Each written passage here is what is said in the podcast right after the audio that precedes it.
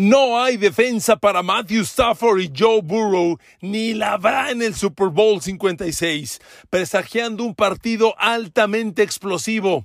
Pero si hay que elegir por un coreback, me quedo en este momento con Joe Burrow. Queridos amigos, bienvenidos a mi podcast. Un abrazo. Abrimos semana con los podcasts dirigidos ya hacia el Super Bowl. Tenemos que hablar del gran juego y de todas sus implicaciones. Y hoy en una liga de corebacks, en un juego de corebacks, en un Super Bowl de corebacks, tenemos que hablar de estos dos brillantes personajes, Matthew Stafford y Joe Burrow. Y miren amigos, hay una semejanza con lo vivido el año pasado. Teníamos Tom Brady y Patrick Mahomes. Podríamos hablar mil cosas. Es imposible hablar de uno mejor que otro o de uno muy malo. Son dos brillantes corebacks. Es lo primero que quiero dejar bien claro. Y voy a decirles una cosa no los van a parar. No los van a parar. Mi primer pronóstico hacia el Super Bowl, lo quiero dejar perfectamente claro, es el de un partido altamente explosivo. Yo considero que lo que vamos a ver en este Super Bowl rivalizará mucho con lo que vimos con el Super Bowl 52 hace algunos años, bueno, hace cuatro años, entre Tom Brady y Nueva Inglaterra ante Filadelfia de Nick Foles. Un Super Bowl semejante, con dos equipos explosivos, imparables. Bueno, en aquel Super Bowl eh, se generaron 1100 yardas más de 70 puntos entre los dos. Bueno, yo veo algo muy parecido. Amigos, no podemos pensar que uno de los dos sea muy malo cuando, por ejemplo, Matthew Stafford ha dirigido a los Rams a tres victorias en playoff, tres victorias en las que están promediando 40, 30, perdón, 30 puntos por partido.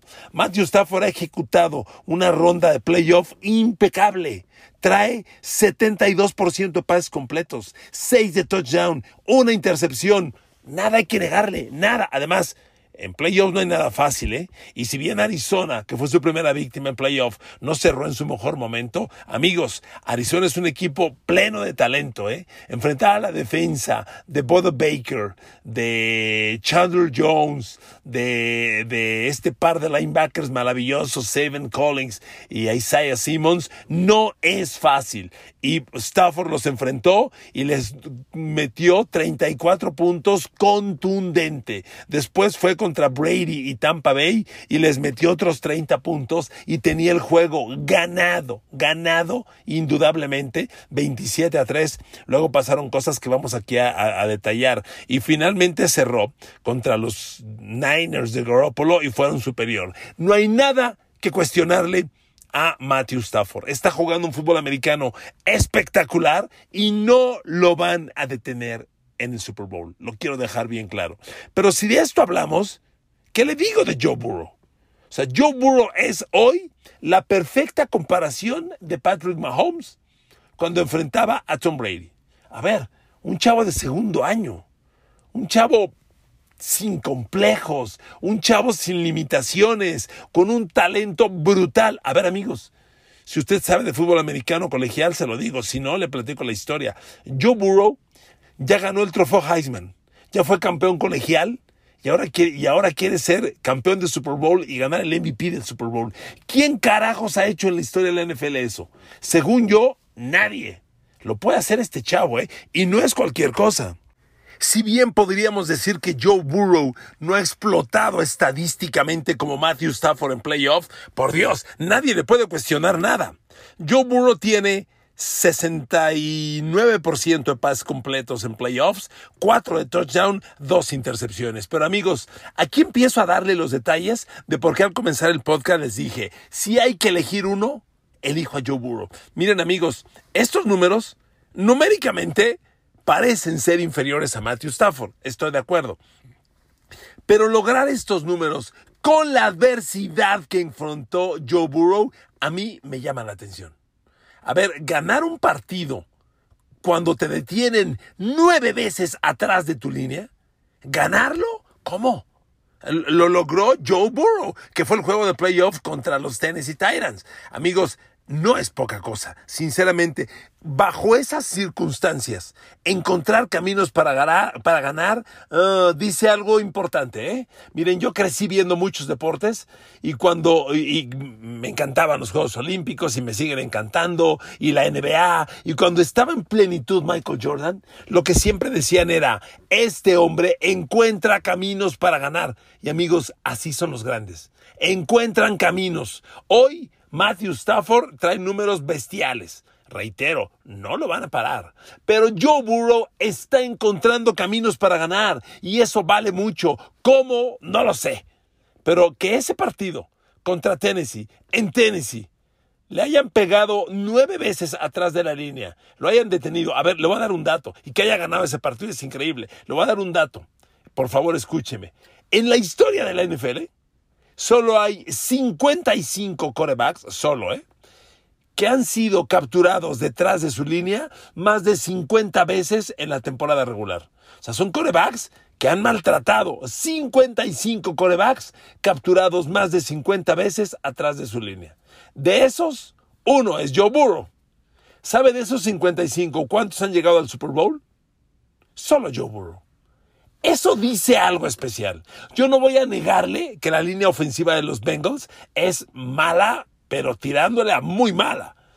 Y va a enfrentar a los Rams que son bestialmente poderosos en ese departamento, presionar corebacks. Eso es un hecho, es contundente.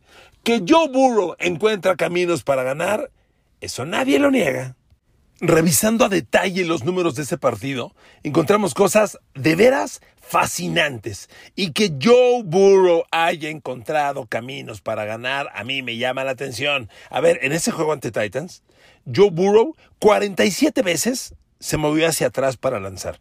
Solo lanzó en 37. De las 37 completó 28, 76% de pases completos, 0 touchdowns, una intercepción. A ver amigos, tener a una línea frontal que te pega, ah, los números de Tennessee ahora, perdón, los números de Tennessee. De esos 37 pases que lanzó Burrow, la línea frontal de Tennessee lo presionó 19 veces, más de la mitad. Que en cada dos pases en uno tengas que andar corriendo por tu vida, Está cañón, amigos, está muy cañón. La línea frontal defensiva de los Titans en ese partido tuvo 19 presiones totales, 7 apresuramientos, 3 golpes, 9 capturas, por Dios. perdóneme, brutal, brutal. Pero vuelvo a lo mismo. Burrow encontró caminos para ganar, claro. Las intercepciones de Tannehill fueron parte de ese camino y nada tiene que ver Burrow con ello. Estoy de acuerdo. Pero amigos, ganar es ganar. Y en este juego, el coreback es el líder de esta banda y cuando encuentras el triunfo, por eso a mí me llama la atención. Regreso con Stafford. No tengo nada que cuestionarle. ¿eh? Es un coreback brillante. Sus números han sido fantásticos. La eficiencia con la que está operando. A ver, amigos, cuando usted revisa los números que trae Stafford con sus receptores, carajo, no hay defensa. Simplemente le voy a dar un dato. Con Cooper Cup, en lo que va de la temporada, ya trae 220 pases lanzados. 170 completos. A ver, amigos, es un 77% de pases completos con Cooper Cup. 77%. es brutalmente alto. Con OBJ trae 69%. Aquí hago una pausa. Y, nada más quiero aclarar una cosa o, explicarla. Hay gente que me está diciendo en mis comentarios, y bienvenidos, ¿eh? Porque son cuestionamientos que a mí me gusta para debatirlos como ahora lo hago. Gente que me está diciendo, ¿cómo cuestionaste OBJ, eh? Decías que no iba a funcionar y míralo. Tienes razón, yo no meto reversa. Pero por favor, les pido que sean analíticos en ese comentario. OBJ llegó a los Rams cuando tenían a Cooper Cup, a Van Jefferson, y a Robert Woods como líder receptor, junto con Cooper Cup. No hacía falta OBJ. Robert Woods estaba espectacular. ¿Y qué pasó? Increíblemente, coincidentemente, en el primer día de entrenamientos de OBJ, Robert Woods se lesionó y quedó fuera todo el año. Eso cambió el escenario. Eso volvió la contratación de OBJ fantástica porque pierdes a tu segundo mejor receptor y llega un receptor como OBJ un receptor con condiciones elite, a reemplazar ese puesto. Eso cambió el panorama y ha resultado una gran contratación. No meto reversa, no meto reversa. Yo creo que OBJ no le hacía falta a los Rams. Cuando selecciona el, el segundo receptor, por Dios, el escenario cambia. Y hoy OBJ es la pareja perfecta de Cooper Cup, ¿de acuerdo? Solo eso quería aclarar les pido que no hagan menos a Van Jefferson como tercer receptor, porque Van Jefferson trae un porcentaje, un promedio de 16 yardas por pase atrapado. Si bien ha capturado solo 55 pases y, la conexión con Cooper Cup es 58% de completos, tener 881 yardas en 55 recepciones, 16 promedio por recepción, es un arma súper explosiva. Entonces, amigos, esto no lo va a frenar Cincinnati. Yo no veo a Eli Apple, a este, Jesse Bates, a Von Bell y a Chidobe Awuzi, backs defensivos de Bengals, parando esto. No hay manera. No hay manera. Pero Matthew Stafford va a explotar en grandes condiciones. Ahora, ¿por qué me gusta más Joe Burrow? Vamos dándole, vamos dándole conclusión al análisis para llegar a ese punto.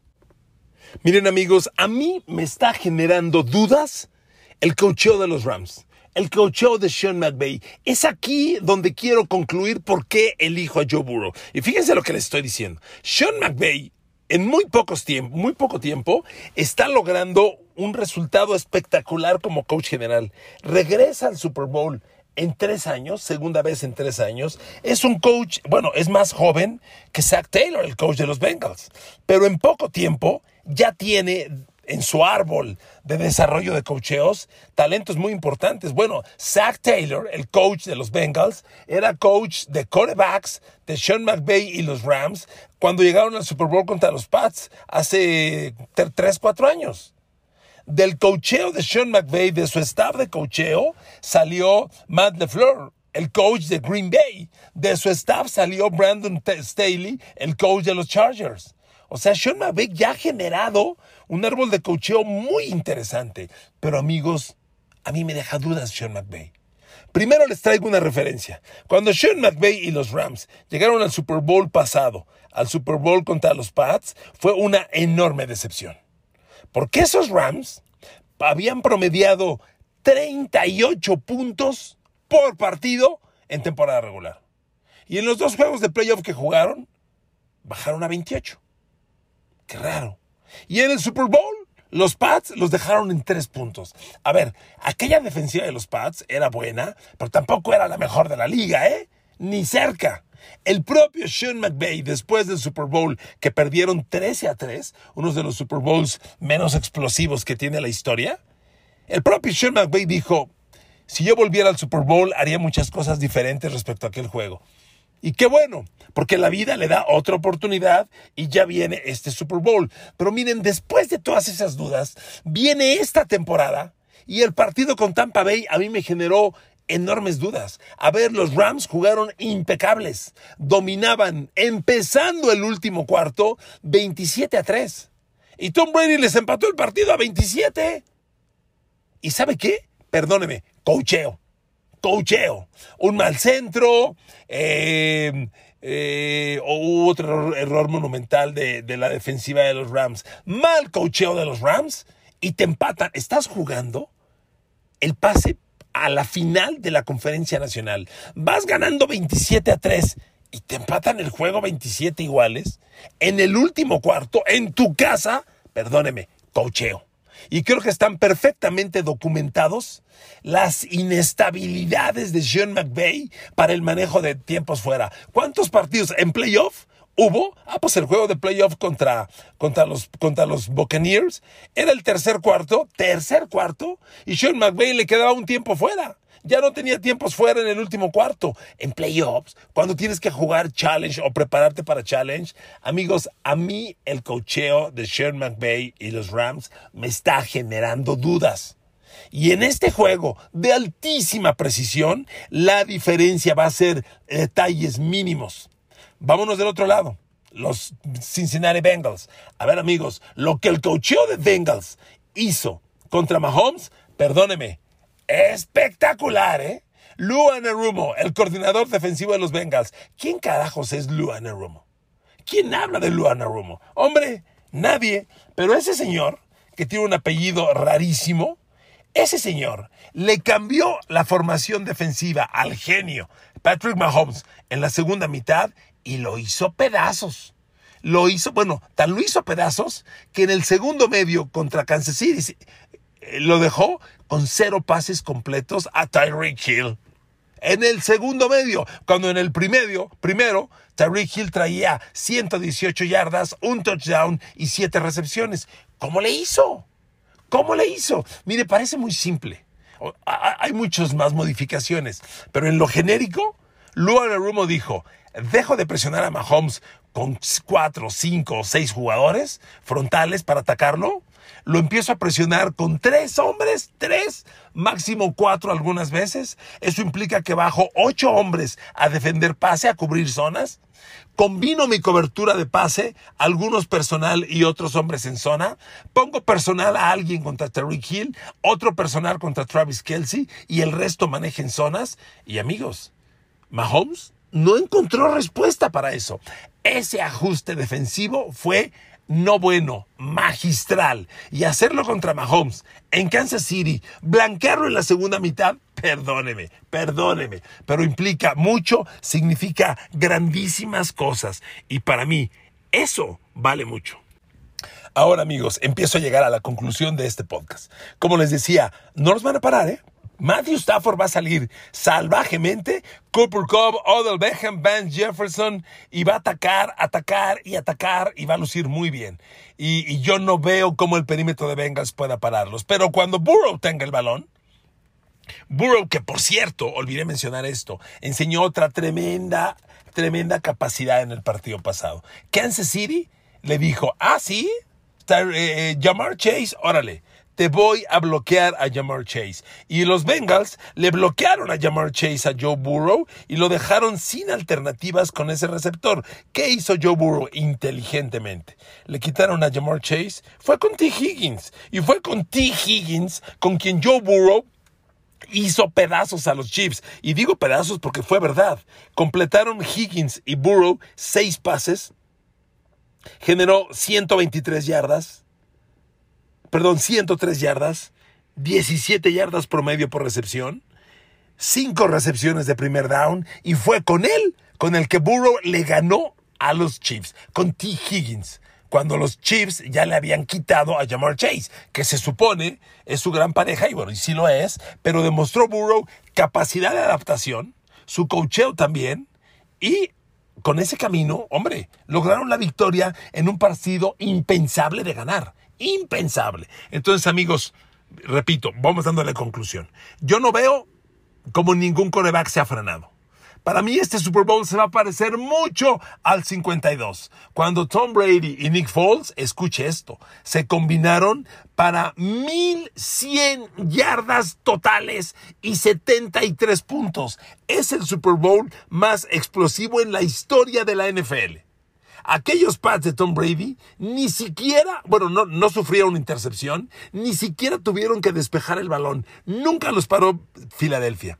¿Por qué ganó Filadelfia? Porque hizo una jugada defensiva grande. Le pegó a Tom Brady con Brandon Graham, le quitó el balón, lo recuperó Derek Barnett y con eso ganó el partido. Este juego se va a definir igual una de las dos defensivas va a ser una jugada grande. Después de aceptar 400, 500 yardas totales, va a ser una jugada grande. Y va a convertirse en héroe defensivo a pesar de ser aplastado con 500 yardas totales. Eso va a pasar. ¿Quién? Lo predicamos en próximos días. Pero amigos, si yo tengo que elegir entre un coreback, me quedo con Joe Burrow por las circunstancias que les he mencionado. Siento un cocheo más estable, siento un Joe Burrow con una confianza enorme. Y miren amigos, déjenme decirles otra cosa. Yo he visto muchos Super Bowls. Y cuando un jugador cierra en el ascenso que está cerrando Joe Burrow, y cuando es el no favorito, y cuando aparentemente entra en gran adversidad, como la tuvo ante Tennessee, como la tuvo ante Kansas City, y gana, cuando normalmente pasa eso, amigos, es tema del destino. Yo veo a este chamaco, espectacular chamaco, como que el destino lo señaló, el destino lo está llevando de la mano y el destino lo va a llevar al final al sitio elegido.